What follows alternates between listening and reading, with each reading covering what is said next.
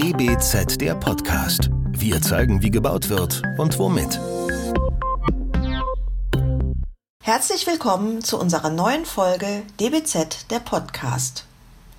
Das Bauen verändert sich und führt zu immer weiteren Spezialisierungen in den planenden Berufen.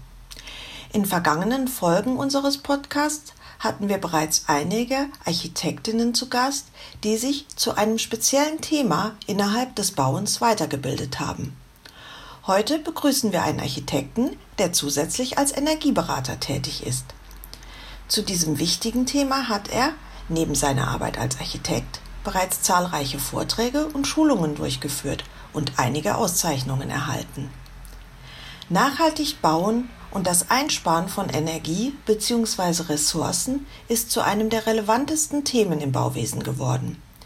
Dieses aus mehreren Perspektiven zu zeigen, ist umso wichtiger.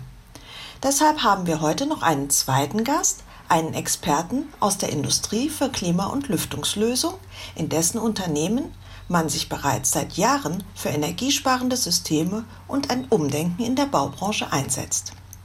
Wir freuen uns, heute zu sprechen mit Till Schaller, freier Architekt und Energieberater vom Büro Schaller und Sternnagel Architekten in Allensbach, Stuttgart und Erding bei München und Darius Debski, Produktmanager VRV bei Daikin Air Conditioning Germany GmbH.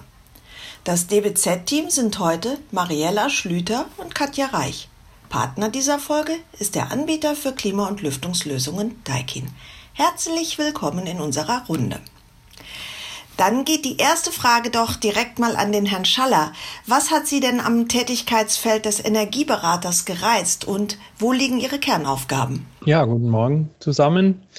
Ähm, wie Sie ja im Eingang bereits gesagt haben, sind wir beide, mein, mein Büropartner Thomas Sternagel und ich, äh, vorrangig erstmal bauende Vollblutarchitekten und wir planen und bauen energieeffiziente Gebäude, viel im Holzbau mit Dämmung aus nachwachsenden Rohstoffen, zunehmend auch Nichtwohnbau. Und jetzt während unserer Assistentenzeit an der Uni Stuttgart trat damals die erste NF in Kraft und plötzlich war die Verknüpfung von Energieeffizienz und Bauen ein zunehmend entscheidendes Thema. Und wir wollten dann, dass unsere Gebäude nicht nur schön, sondern auch energetisch gut sind. Und die zusätzliche Qualifikation als Gebäudeenergieberater versetzt uns jetzt dabei in die Lage, bei allen unseren Entwürfen und Planungen gleich parallel auch unter energetischen Aspekten immer zu bewerten und zu prüfen, gegebenenfalls nachzujustieren, ohne langwierig jetzt immer Expertise von außen einholen zu müssen. Das macht uns schneller und unsere Gebäude besser neben den gestalterischen Qualitäten, auf die wir hohen Wert legen, natürlich auch immer hinsichtlich der sogenannten inneren Werte. Immer wichtiger geworden ist natürlich auch unsere Eintragung als DENA, Energieeffizienzexperte, die es dann überhaupt ermöglicht, potenziellen Bauherren die Nachweise für die Förderungen zu erstellen und dann auch quasi diese Förderberechtigungen zu bestätigen. Das ist ein ganz wichtiger Punkt. Ja, Herr Schaller, Deutschland will ja mit dem neuen Klimaschutzgesetz ab 2045 keinerlei Treibhausgase mehr erzeugen. Ähm, Ihrer Meinung nach, wo können wir denn noch Energie einsparen beim Bauen? Wo können wir ansetzen? Das ist ein ganz wichtiger Punkt und, und wir sehen ja, dass der Zeitplan jetzt schon ambitioniert ist für Deutschland. Und doch ist es nicht klar, ob das, selbst das ausreicht für uns. Die Konsequenz, wir müssen eigentlich diese Cradle-to-Cradle-Ansätze in jedem Gewerk, in jeder Baustoffsparte umsetzen. Das wird eine gigantische Umwälzung. Manche sind schon mittendrin, manche haben den Schuss noch nicht mal gehört, meiner Ansicht nach. Also müssen wir alle und ich meine alle zuerst wir Planerinnen, Architektinnen, Ingenieure, Statiker, aber auch Bauherren, öffentliche Hand, Bauunternehmen, Handwerk an allen Stellschrauben, wo die CO2-Emission beeinflusst werden kann, maximal anziehen. Schon bei der Wahl und Gewinnung der Baustoffe, der Lage des Baus, Sanierung vor Abbruch, viel bei den Transporten übrigens, dann im Betrieb, wobei wir da schon relativ gut sind. Ich hoffe, dass da allgemein jetzt diese anstehende CO2-Bepreisung die er jetzt deutlich anziehen wird mit den Jahren, was bewirken wird. Das heißt also Dekarbonisierung, CO2 ähm, völlig ähm, entziehen aus der gesamten Bauwirtschaft. Mobilität auf der Baustelle ist ein ganz wichtiges Thema. Wir haben mal bei einem Projekt von uns interessanterweise äh, nachgerechnet, was denn die ganze Mobilität, der Fahrverkehr für die Baustelle ähm, an Energieverbrauch erzeugt hat und sind da so erschrocken, dass das, was das Gebäude verbrauchen wird über die nächsten 40 Jahre, dass wir das an fossilem Sprit verbraucht haben, allein für die Baustellenorganisation. Die ganzen Lkw-Fahrten, die ganzen Ingenieure, die zur Baustelle fahren, das wird das Gebäude in 40 Jahren nicht verbrauchen, weil es energieeffizient besonders gut ist. Und äh, das ist ein völlig unterbelichtetes Thema meiner Ansicht nach, ganz wichtiges Thema. Und dann natürlich bei der Gebäudetechnik, Herstellung, Einbau, Betrieb davon. Wie effizient sind die Anlagen? Sind sie äh, fossil betrieben oder möglichst natürlich mit Erneuerbaren? Und dann am Ende des Zyklus natürlich auch dann die, ähm, den Abbruch oder besser in Zukunft das vorher gut organisierte Abschrauben eines Gebäudes wieder und, und am besten wieder in, im gleichen Niveau wieder einspeisen in den Kreislauf. Das sind ja jetzt schon richtig viele Aspekte, die Sie da genannt haben. Einer war auch die Technik. Da würde ich jetzt mal den Herrn Debski fragen, wie sieht denn die moderne Beheizung und Belüftung eines Gebäudes heute und vielleicht auch in Zukunft aus? Ja, guten Morgen auch von meiner Seite aus. Ähm, heute ist es einfach so, wie Herr Schaller auch schon gesagt hatte, äh, fürs Heizen auch äh, haben wir hier noch einen relativ hohen Anteil an fossiler Energieträger, die dafür aufgewendet werden. Äh, Gründe liegen hier einfach dabei, dass äh, in der Vergangenheit das halt Stand der Technik war und äh, dass wir aktuell eine relativ geringe Sanierungsrate in Deutschland von einem Prozent haben. Und wenn wir da Richtung CO2-Neutralität gucken, ähm, sieht das eher nicht so gut aus. Ähm, die Ziele dahingehend sind ja ganz klar definiert, also müssen auch entsprechend die richtigen Lösungen eingesetzt werden. Und die gibt es auch heute schon. Und das sind auch einfach ähm, Lösungen, die entsprechend mit regenerativen Energien betrieben werden können. Also beispielsweise strombetriebene Erzeuger, die äh, möglichst auch noch eine hohe Effizienz aufweisen. Und da blicke ich äh, einfach Richtung Wärmepumpe. Ähm, der positive Effekt bei der Nutzung von strombetriebenen Erzeugern ist dann zusätzlich äh, noch der Strommix, den wir jetzt in Deutschland haben. Äh, hierbei sinkt der konventionelle Anteil immer weiter und der regenerative steigt auch von Jahr zu Jahr. Äh, somit sinkt hier auch automatisch die CO2-Emission für den Betrieb des Systems immer weiter ab, äh, was einfach heißt, dass äh, Systeme, die heute installiert werden, ähm, werden auch in den kommenden Jahren einen immer weiter sinkenden CO2 CO2-Emissionen für den Betrieb aufweisen.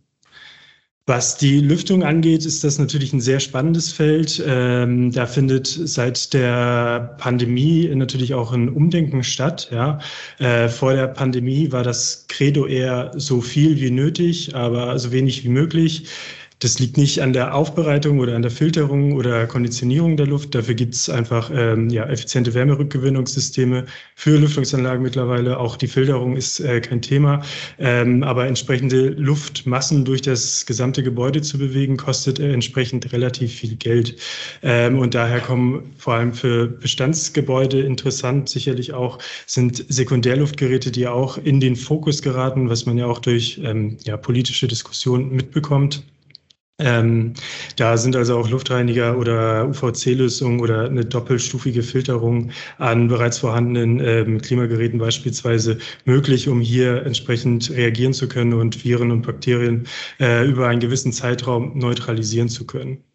Jedoch muss ich hier auch sagen, dass die keine Auswirkungen auf den CO2-Gehalt der Luft haben. Das ist nämlich auch ein ganz wichtiger Punkt. Also es ist für Bestandsgebäude, wo es einfach nicht so einfach ist, nochmal äh, eine Lüftungsanlage im Nachhinein nachzurüsten, ist das durchaus eine Option. Aber das Lüften an sich ähm, können diese Sekundärluftgeräte im Grunde genommen nicht äh, abdecken. Also das Fenster muss trotzdem geöffnet werden oder die Tür muss aufgemacht werden, damit ein gewisser Luftwechsel stattfindet. Für den Neubau an der Stelle bin ich mir allerdings sicher, dass wir in Zukunft alle, sei es bei der Planung, sei es bei der Realisierung am Ende, Richtung Lüftung denken werden müssen, weil das einfach jetzt auch spätestens durch die Pandemie gab es da entsprechend auch diesen Weckruf, dass äh, Lüftung nicht mehr nur ein Randthema an der Stelle ist.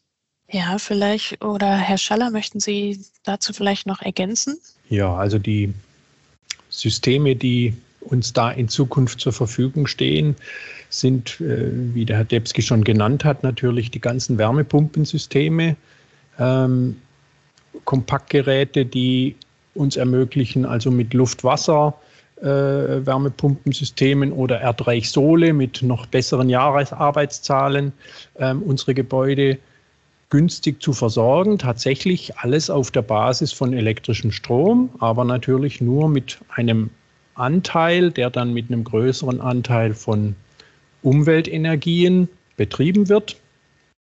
Neu hinzukommen dann natürlich Möglichkeiten auch äh, mit, mit Infrarotheizung. Ähm, und wir haben baulich natürlich auch die Möglichkeiten, Gebäudetechnik und, und Bau zu kombinieren. Ich denke da zum Beispiel an dieses Gebäude 2226 von, von Baumschlager Eberle, wo eben mit einem Minimum an Gebäudetechnik ähm, nur noch Steuerung, aber im Prinzip sind die Backups äh, über die Abwärme vom Licht des Büros oder der Abwärme der Computer oder nur noch der Abwärme von uns als Nutzern, die in dem Gebäude sind. Und es hat sich gezeigt, auch durch Messungen, dass das für unsere mitteleuropäischen Klimate mit hohen Speichermassen von, von 75 Zentimeter dicke Wabenziegelwand haben, die, glaube ich, dort das funktioniert. Und das ist natürlich auch spannend. Also wir tendieren natürlich auch dazu zu sagen, ähm, wo wir den Aufwand an Gebäudetechnik geringer halten können, da versuchen wir das natürlich auch. Würden Sie denn sagen, Herr Schaller, dass sich äh, durch einen solchen Ansatz äh, bestimmte Bauweisen dann ausschließen? Also können wir jetzt nur noch massiv bauen oder wie wird sich das darstellen? Oder müssen wir dann doch einfach wieder mehr auf Technik setzen? Und wie kann diese nachhaltig aussehen? In keinem Fall müssen wir nur noch massiv bauen, weil das wäre ja jetzt gerade im Zentrum der Diskussion, wo wir uns befinden zwischen äh, Bauen, was, was einen hohen äh, CO2-Rucksack hat und äh, Bauen mit äh, regenerativen Baustoffen, Dämmstoffen, die nachhaltig sind, die nachwachsen. Ähm, der Punkt ist, dass wir immer Speichermassen brauchen, sei es jetzt eine Bodenplatte oder eine, eine Decke. Ähm, das ist auf jeden Fall ein sinnvoller Bauteil, aber wir müssen natürlich nicht in Stahlbeton bauen unbedingt oder wir müssen nicht unbedingt in Ziegel bauen. Also es gibt natürlich auch im Holzbau tolle Möglichkeiten äh, bei kleinen Grundstücken äh, mit schmaleren Wandaufbauten als, als so einer dicken Ziegelwand äh, bekommen wir die gleichen Wärmedämmstandard hin mit der Hälfte der Wandstärke und können das Ganze mit nachwachsenden Dämmstoffen, Zellulose, Holzfaser dämmen. Da gibt es ganz super Konzepte, mit denen wir eigentlich vorrangig arbeiten. Und es wird eben darauf ankommen, dass man diese ganzen Systeme sinnvoll kombiniert. Mhm. Herr Debski, wie unterscheiden sich denn dann die verschiedenen Wärme- und Kühlkonzepte für unterschiedliche Bauweisen? Ja, ähm, also wir reden als Innovationstreiber vor allem über die Wärmepumpe als Lösung für Gebäude, also für die Zukunft, aber auch schon heute. Und dabei wird äh, ja oft auch vergessen, dass die Wärmepumpe nicht nur das Einfamilienhaus äh, an der Ecke ist, sondern auch in größeren äh, Dimensionen realisiert werden kann, was zum Beispiel Hotels, Bürogebäude oder auch Filialisten angeht. Äh, da gehen Sie einfach mal in Ihren Drogeriemarkt um die Ecke und schauen mal an die Decke und da werden Sie auch äh, feststellen, dass dort Umluftgeräte ähm, hängen, die einfach an eine Wärmepumpe angeschlossen sind und entsprechend das ganze Jahr über den äh, Raum, den, die Ladenfläche konditionieren, also sowohl was das Kühlen als auch was das Heizen angeht. Und mit der Wärmepumpe kommen auch, wie Herr Schaller auch gerade schon erwähnt hat, auch eine Vielzahl an Möglichkeiten, was auch äh, zum Beispiel Wärmerückgewinnungssysteme oder Wärmeverschiebung angeht oder auch das gleichzeitige Aufbereiten noch zusätzlich vom Brauchwasser. Ähm, es gibt halt auch Luft-Luft ähm, geführte Wärmepumpen Ähm, hier haben wir eine ja, ziemlich hohe Flexibilität. Das heißt auch grundsätzlich für jeden Einsatzbereich steht ihr uns auch ein System zur Verfügung, womit wir ja flexibel je nach Anforderung auch ähm, ja, eine Lösung parat haben. Ähm, der große Vorteil auch hier, weil wir ähm, Wärme, von Wärme- und Kühlkonzepten jetzt sprechen, ähm, dies dient natürlich dann auch zum gleichzeitigen Kühlen und Heizen. Also muss, kann Gebäude komplett abgedeckt werden, was den Wärme- und den Kältebedarf angeht. Und somit sind die Investitionskosten schlussendlich auch geringer, wenn man jetzt noch zusätzlich äh, sieht, äh, wenn man noch eine, ein Heizungssystem oder ein Klimasystem zusätzlich äh, integrieren werden, äh, integrieren müsste. Dann würde ich doch vielleicht ganz gern ein bisschen auf die Förderstrukturen äh, für solche Maßnahmen noch eingehen. Wie haben sich diese, Herr Schaller, in den letzten Jahren vielleicht äh, verändert? Was ist da gerade State of the Art sozusagen? Ja, da hat sich natürlich sehr viel getan. Wir haben gerade jetzt mit dem Jahreswechsel 2021 da eine große Umwälzung gesehen. Wir haben seit Januar 2021 ganz andere Förderstrukturen mit dem BEG, das ist die Bundesförderung für effiziente Gebäude. Und dort wurden ähm, jetzt in dem Zuge im gesamten energetischen Einzelmaßnahmen Sanierungsbereich die äh, Fördersätze von 10 auf 20 Prozent erhöht. Sprich, wenn Sie irgendwo Fenster austauschen möchten bei einem Gebäude als eine Einzelmaßnahme auf einen neuen Förderstandard oder wenn Sie Ihr Dach sanieren auf einen neuen Förderstandard, dann bekommen Sie bei den Einzelmaßnahmen 20 Prozent Zuschuss. Das ist eine Verdoppelung zu bisher. Und wenn Sie jetzt ganze Konzepte angehen, Wohngebäude im Ganzen super neu bauen von der Energieeffizienz oder Nichtwohngebäude neu dazugekommen, ähm, von der Energieeffizienz als Gesamtkonzept planen, sind die Fördersätze bis zu 25 Prozent Höhe. Und am besten, und das finde ich auch sehr gut an der Förderstruktur, werden die Sanierungen von Bestandsgebäuden gefördert. Wenn Sie jetzt ein Wohngebäude auf zum Beispiel Sanierungsstandard äh, KfW 40 sanieren und dort noch erneuerbare Energien einsetzen, können Sie also bis zu 50 Prozent Zuschuss für diese Maßnahmen erhalten. Das gleiche übrigens auch Unternehmer, die ein Nichtwohngebäude sanieren, die ein Bestandsgewerbegebäude sanieren. Eine super Möglichkeit, was eigentlich viel zu wenig bekannt ist. Also da hat sich sehr viel getan, auch in die richtige Richtung meiner Ansicht nach. Eine Frage vielleicht auch an, an Sie beide aus Ihren jeweiligen Perspektiven. Ähm, welche Herausforderungen liegen denn jetzt äh, für Sie, äh, vielleicht Herr Debski zuerst Sie als Hersteller, im Rahmen von diesen Förderungen? Ja, wir haben es, Herr Schaller hat es ja auch gerade gesagt, es, es gibt hier auch ähm, viel Unwissen, also da ist einem auch gar nicht bewusst, dass es für Sanierung überhaupt eine Förderung gibt. Und das haben wir auch relativ ja, früh bemerkt. Wir haben uns mit dieser ganzen BEG-Thematik ähm, ja, von Anfang des Jahres äh, auseinandergesetzt und haben halt geguckt, wo liegen jetzt eigentlich die Probleme. Und das größte, mit das größte Problem, was wir einfach gesehen haben, ist, ähm, das äh, Know-how fehlt einfach oder äh, überhaupt die Info, dass es hier eine Förderung gibt. Und deswegen haben wir uns äh, als Thema einfach aufgeschrieben, ähm, wir wollen hier möglichst aufklären und möglichst auch transparent aufklären, was dieses Förderprogramm überhaupt mit sich bringt, was der Inhalt ist und wie das Ganze aufgebaut ist. Und entsprechend haben wir auch reagiert und haben hier relativ viele Unterlagen zur Verfügung gestellt, was auch ähm, äh, auch Webinare abgehalten, äh, um hier möglichst ja, kurzfristig zu informieren und regelmäßig auch auf den neuesten Kenntnisstand zu bringen. Ja. Ähm, und für uns als Hersteller ist eine große Herausforderung weiterhin auch, äh, oder die eine große Herausforderung, die wir weiterhin sehen, äh, sind einfach auch die Kapazitäten im Bau und der Fachkräftemangel. Denn am Ende muss jemand äh, diese Sanierung durchführen und der Neubau muss auch durchgeführt werden. Wenn diese Leute schlussendlich fehlen, dann treten wir hier auch weiterhin auf der Stelle. Ähm, da ist, kann das Förderpaket noch so gut aussehen. Mhm. Kann man, ja, kann man vielleicht noch ergänzen, dass ähm, die Förderlandschaft sich ja dauernd ändert. Also man muss da dauernd ähm, sich fortbilden, um auf dem Stand zu bleiben. Also beispielsweise hat sich eben jetzt die ganze Einzelmaßnahmenförderung Äh, die ist von der KfW weg zum BAFA, Bundesamt für, für Wirtschaft, gegangen. Ähm, neue Strukturen, neue Antragsformulare. Ähm, die Bauherren wissen darum nicht. Die Bauherren wissen auch wenig über, dass man für einen Austausch einer Ölheizung äh, zu einer Wärmepumpe 45 Prozent Zuschuss bekommt, äh, Zuschuss für, eine, für, einen Umbau von einer Gasheizung zu einer Wärmepumpe 35 Prozent. Ähm, das ändert sich dauernd und man muss das versuchen, natürlich den Leuten zu kommunizieren. Wir haben leider häufig den Fall, dass die Leute kommen und sagen, ja, ich habe mir jetzt eine neue Heizung bestellt. Ähm, jetzt habe ich gehört, man muss da jetzt noch irgendwie, man braucht da noch einen Energieberater oder sowas.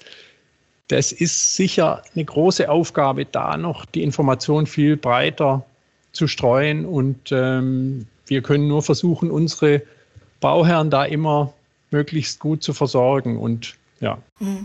Jetzt sind Sie ja als Architekt, Herr Schaller, quasi im direkten Austausch mit Ihren Bauherren und können, wenn Sie die entsprechende Fortbildung absolviert haben, natürlich auch konkret beraten.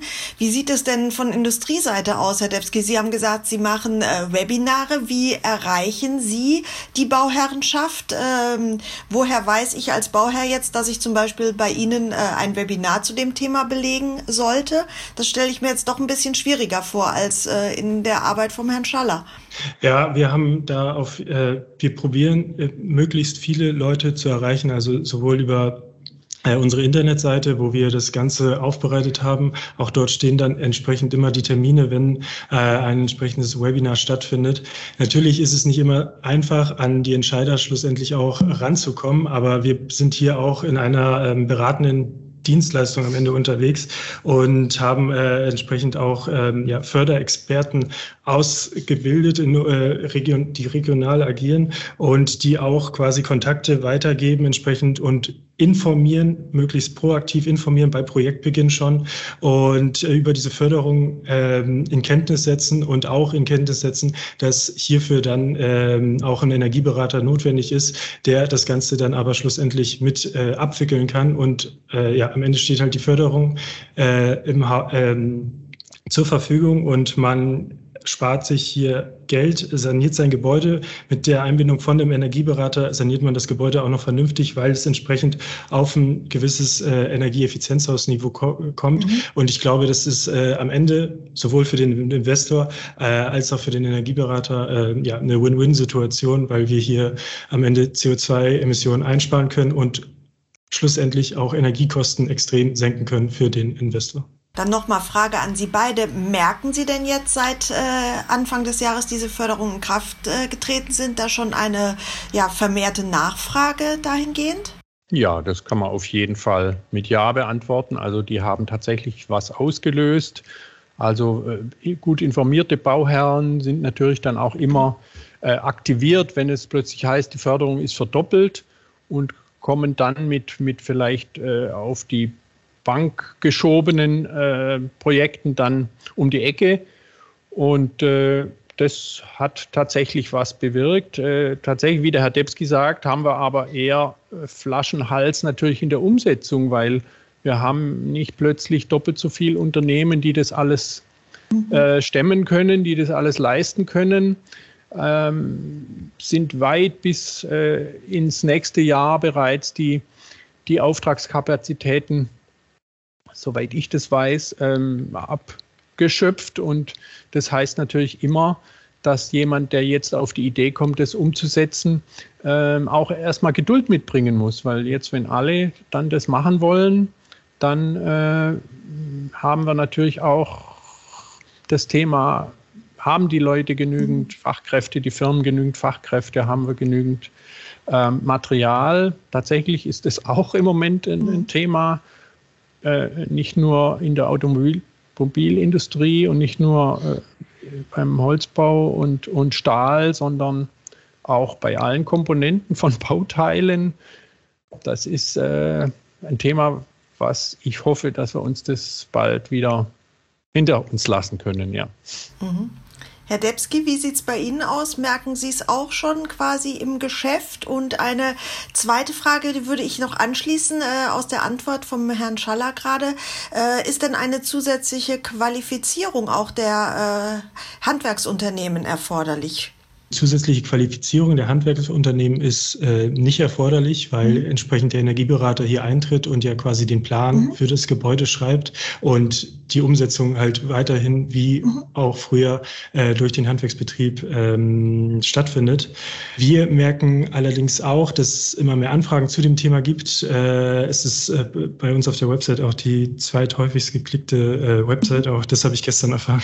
Ähm, also da merkt man auf jeden Fall auch, dass da Interesse be äh, besteht und dass da entsprechend auch immer mehr Anforderungen kommen, auch äh, sei es ähm, wo Rückfragen einfach zu förderfähigen Geräten äh, nochmal explizit kommen und wir dann entsprechend um Aufklärungsarbeit leisten. Das war der DWZ Podcast. Wir zeigen, wie gebaut wird und womit. Entwickelt wird der Podcast von der gesamten DWZ-Redaktion. Wenn ihr unsere Arbeit unterstützen möchtet, könnt ihr das am besten indem ihr unser DBZ-Magazin abonniert und unserem Podcast fünf Sterne verleiht. Der DBZ-Podcast wird von unserem Tonmeister Lynn Meisenberg abgemischt. Mehr Informationen gibt es auf dbz.de.